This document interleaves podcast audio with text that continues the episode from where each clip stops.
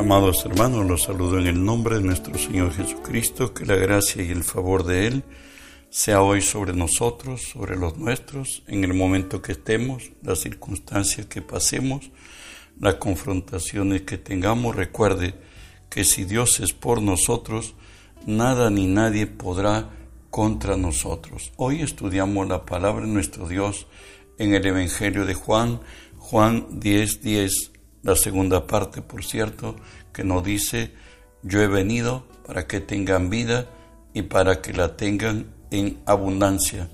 La lección que hoy aprenderemos, estudiaremos, es nos transfirió el reino.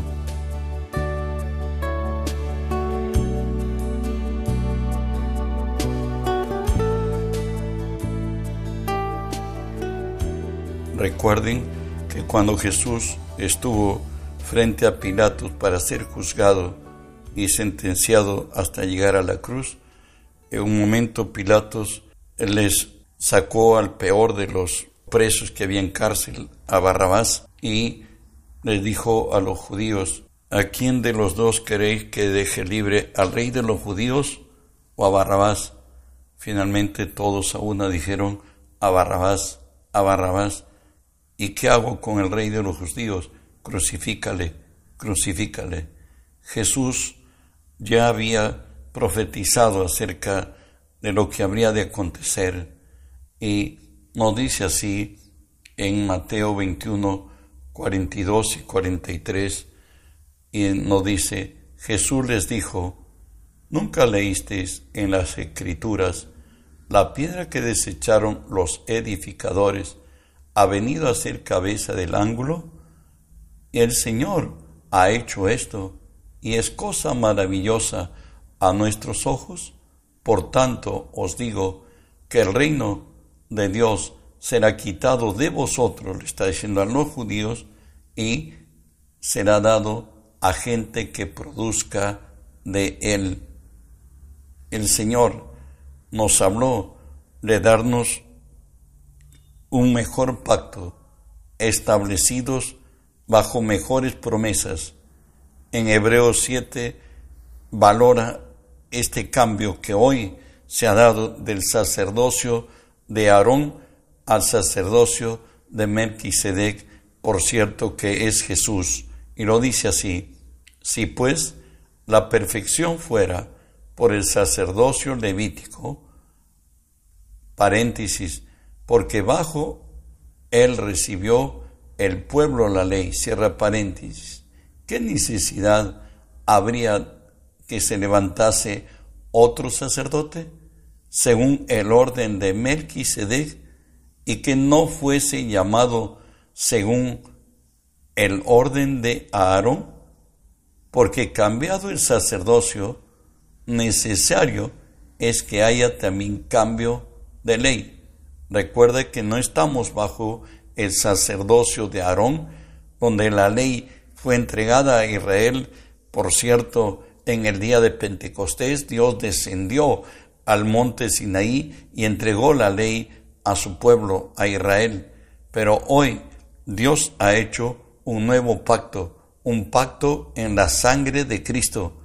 Y cuando Él vino, ya lo que llamamos el sermón del monte o de la montaña, Marcos 3, 13 y 14, ya el sacerdocio levítico queda atrás, como lo veremos. Después subió al monte y llamó así a los que él quiso, y vinieron a él, y estableció a doce para que estuviesen con él y para enviarlos a predicar. Él llamó a doce, pero 1 Corintios 1 nos describe a quienes llamó y Pablo dice así, pues mirar hermanos, vuestra vocación, que no sois muchos sabios, según la carne, ni muchos poderosos, ni muchos nobles, sino que lo necio del mundo escogió Dios para avergonzar a los sabios, y lo débil del mundo escogió Dios para avergonzar a lo fuerte, y lo vil del mundo y lo menospreciado escogió Dios y lo que no es, para deshacer lo que es, a fin de que nadie se jacte en su presencia. Dios está hablando de una contracultura de lo que hoy vive el mundo desde la caída del hombre. Recuerda que el reino de los cielos se ha acercado y Dios dice que sobre todo el estándar de gloria que el mundo valora como, como perfecto, como sabio, como fuerte y como noble, Él va a dar a su iglesia un mayor nivel que ellos. Solo así lograremos avergonzar a los sabios, a los fuertes y a los nobles de esta tierra, siendo hombres de influencia sobre esta tierra. Y en Mateo 11, 12 y 13, Él nos describe qué es el reino de Dios y qué, y qué ha venido pues a nosotros. Y lo dice así, desde los días de Juan el Bautista hasta ahora, el reino de los cielos sufre violencia y los violentos lo arrebatan, porque todos los profetas y la ley profetizaron hasta Juan. Hasta Juan terminó definitivamente el, la ley. Hoy hemos entrado al periodo de la gracia. Él habla de una iglesia fuerte. Recuerda que bajo momento Jesús declara lo que hemos leído, que el reino de los cielos sufre violencia. Juan el Bautista estaba preso en una cárcel por donde hoy Jesús había llegado a este pueblo.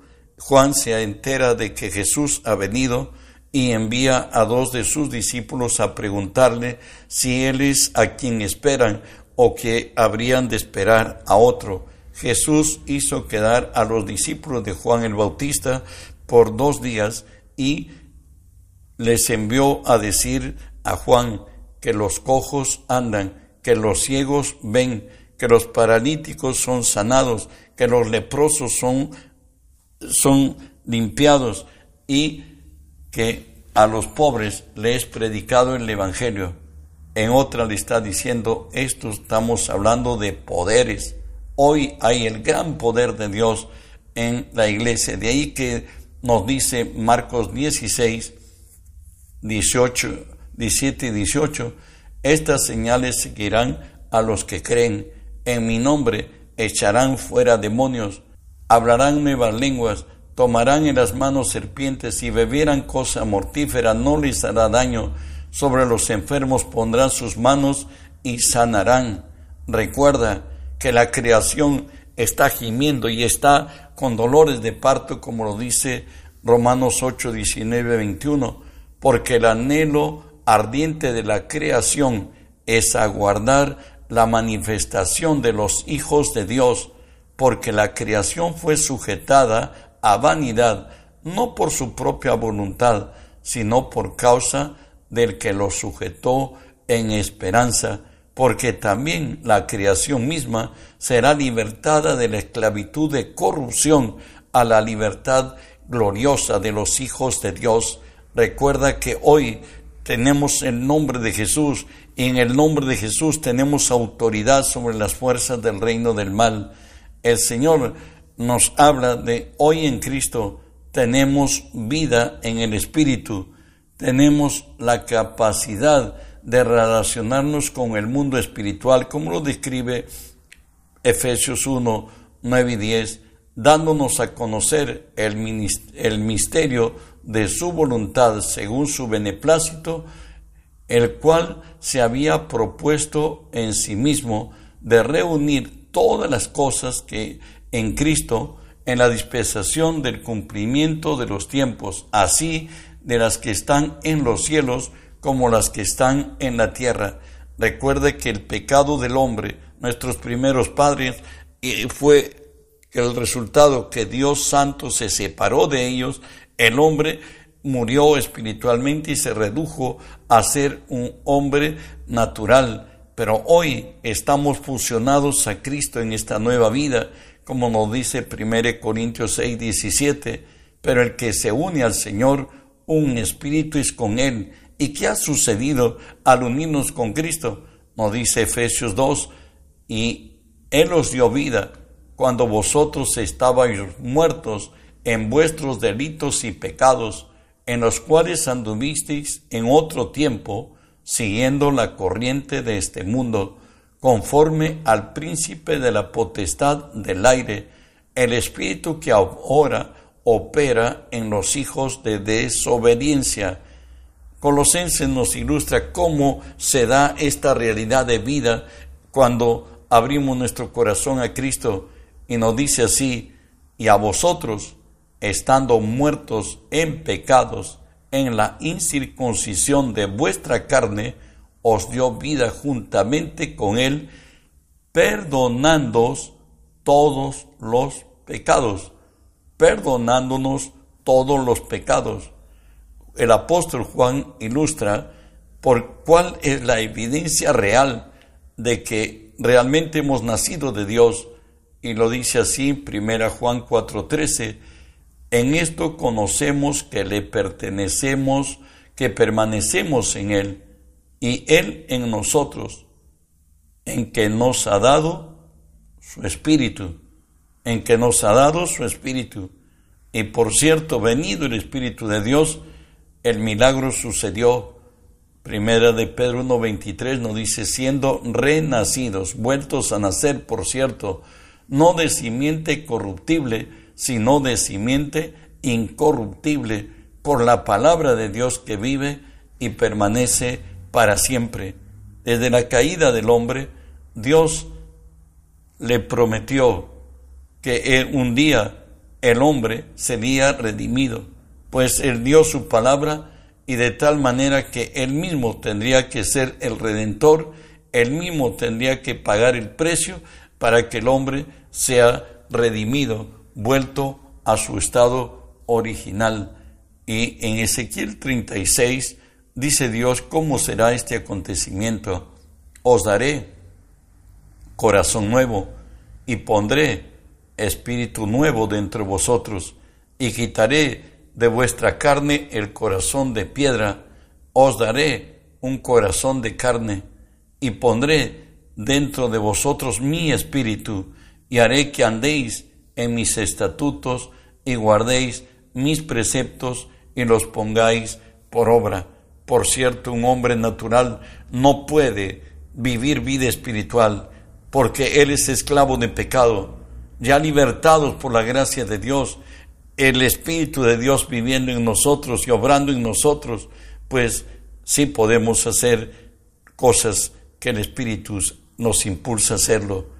Y toda esta vida nueva está dada solamente en el ámbito de si puedes creer, si yo puedo creer, como lo dice segunda de Pedro 1, 3 y 4. Como todas las cosas que pertenecen a la vida y la, a la piedad, nos han sido dadas por su divino poder, mediante el conocimiento de aquel que nos llamó por su gloria y excelencia, por medio de las cuales nos ha dado preciosas y grandísimas promesas, para que por ellas llegases a ser participantes de la naturaleza divina, habiendo huido de la corrupción que hay en el mundo a causa de la concupiscencia. Toda la vida de fe está dada por en promesas que si nosotros la descubrimos, la creemos, lo atesoramos en nuestro corazón, nos apropiamos por fe de Él, vamos a ver la gloria del Señor. De ahí que primera de, de Juan 5:18 nos dice, sabemos que todo aquel que ha nacido de Dios no practique el pecado, pues aquel que es engendrado por Dios lo guarda y el maligno no le toca. Recuerde que el que nació de nuevo es nuestro espíritu, no nosotros, es nuestro espíritu y en nuestro espíritu Cristo mismo vive. Por tanto, aunque nuestra carne ceda a la tentación o al pecado, pues quien vive dentro de nosotros hoy severamente nos, nos disciplina, nos llama a la corrección, nos llama a volvernos a lo recto. Cuando has venido a Cristo y hemos venido a Cristo, ha pasado esto, que el amor de Dios hoy esté en nosotros. Lo dice así Romanos 5:5. En la esperanza no avergüenza, porque el amor de Dios ha sido derramado en nuestros corazones por el Espíritu Santo, pues el amor de Dios, lo dice 1 Corintios 13, que todo lo sufre, todo lo cree, todo lo espera y todo lo soporta. Sabes, en Cristo estamos capacitados para amar, estamos capacitados para perdonar y para pedir perdón. Y en Él tenemos todas las bendiciones, como lo dice Efesios 1.3, bendito sea el Dios y Padre de nuestro Señor Jesucristo, que nos bendijo con toda bendición espiritual en los lugares celestiales en Cristo.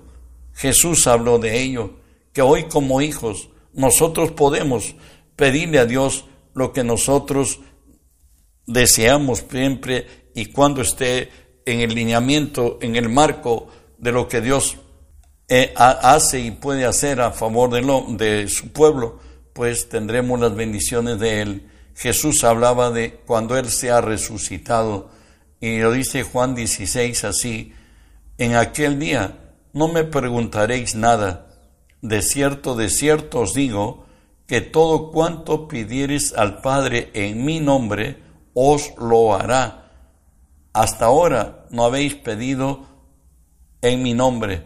Pedid y recibiréis para que vuestro gozo sea cumplido. Hoy eres hijo de Dios, hoy eres asistido por Dios. Todo lo que pidamos en el nombre de Jesús será hecho. Estamos provistos para andar en el Espíritu, como lo dice 1 Corintios 2, 12 y 13. Y nosotros no hemos recibido el Espíritu del mundo, sino el Espíritu de Dios, por cierto, los que nacimos de nuevo, el Espíritu que proviene de Dios, para que sepamos lo que Dios nos ha concedido, por lo cual también hablamos, no con palabras enseñadas por sabiduría humana, sino con la que enseña el Espíritu, acomodando lo espiritual a lo espiritual. Recuerda que sin Cristo estamos muertos en el Espíritu. Venido Cristo a nosotros, nos dice la palabra que hemos, recibido el Espíritu de que proviene de Dios para que sepamos lo que Dios nos ha concedido. Sin embargo, hay un conflicto entre la naturaleza antigua, el vivir de nuestros sentidos, y el vivir hoy en el Espíritu, como lo dice Gálatas 5, lo dice así, digo pues, andar en el Espíritu y no satisfagáis los deseos de la carne, porque el deseo de la carne es contra el Espíritu y el Espíritu es contra la carne, y estos dos se oponen entre sí para que no hagáis lo que quisierais. Antes íbamos como buey al matadero, Hoy somos una contracultura, andamos en el Espíritu, no le permitimos a Satanás que haga lo que quiera con nosotros. Antes íbamos en la misma corriente y la corriente nos arrastraba, a lo malo le decíamos bueno y a lo bueno le decíamos malo. Hoy Dios vive en nosotros y vivimos en el Espíritu, por tanto tenemos que hacer morir las obras de la carne. Gálatas 5, 24 y 25 nos lo dice así, pero los que son de Cristo han crucificado la carne y sus pasiones y deseos. Si vivimos por el Espíritu, andemos también por el Espíritu. También nos exhorta Gálatas 5 a que mostremos el fruto del Espíritu y nos dice así Gálatas 5, 21, 22, mas el fruto del Espíritu es amor, gozo, paz, paciencia, bondad, fe, mansedumbre, templanza. Contra tales cosas no hay ley. Recuerda que el fruto es la razón del ser de todas las cosas, como a un, a un naranjo no le vamos a pedir otra cosa sino naranjas. Y si tú eres de Cristo, yo creo también serlo. Entonces en nosotros lo natural es que tengamos amor, gozo, paz, paciencia, benignidad, bondad, fe, mansedumbre, templanza. La palabra no dice contra tales cosas no hay ley. Pero Romanos 8 nos diría, pero ocuparse de la carne es muerte.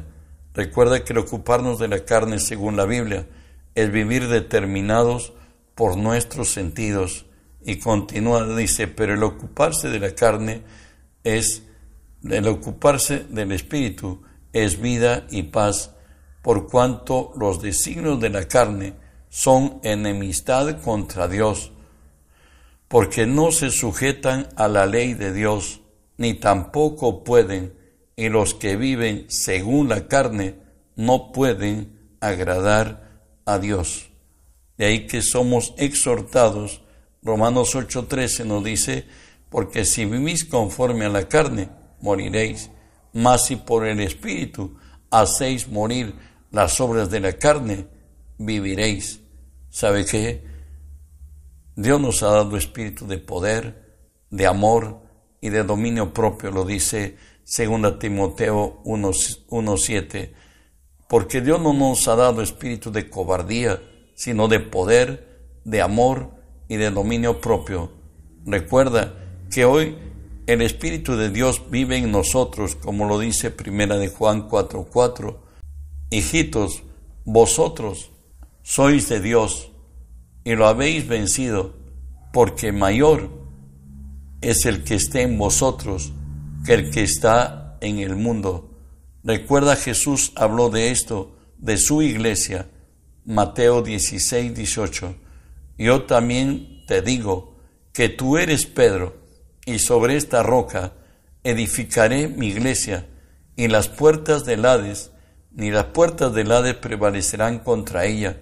Jesús habló de una iglesia poderosa, de una, ya levantado Jesús de entre los muertos, le dice así a su iglesia, Marcos 16, y estas señales seguirán a los que creen. En mi nombre echarán fuera demonios, hablarán nuevas lenguas, tomarán en las manos serpientes, y si bebieran cosa mortífera, no les hará daño, pondrán sus manos sobre los enfermos y sanarán.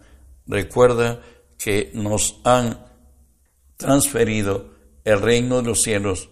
Hoy es el tiempo de la gentilidad, de quien es el mismo Dios ha dicho que somos gente que va a producir fruto de su reino y que el mundo entero sea lleno del conocimiento de Dios como las aguas cubren la mar. No olvides de trabajar para Dios, reenvíe el mensaje, que otros conozcan de Dios y que el mundo entero sea lleno de su gloria. Bendiciones.